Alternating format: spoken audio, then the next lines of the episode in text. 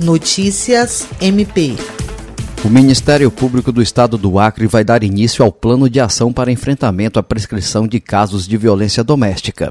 Membros que atuam na área traçaram os primeiros passos visando conhecer a situação dos inquéritos policiais que estão na Delegacia Especializada de Atendimento à Mulher. A reunião contou com participação da coordenadora do Centro de Atendimento à Vítima, Procuradora de Justiça Patrícia Rego, e com as promotoras de justiça Dulce